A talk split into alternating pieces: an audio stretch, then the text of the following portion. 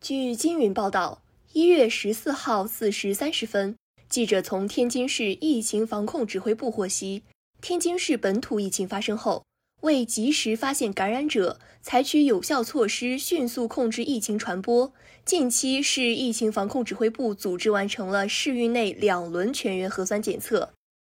在刚刚结束的第二轮全员核酸筛查中，共检出阳性感染者四十四例，其中三十二例来自集中隔离点，十二例来自疫情风控和管控区，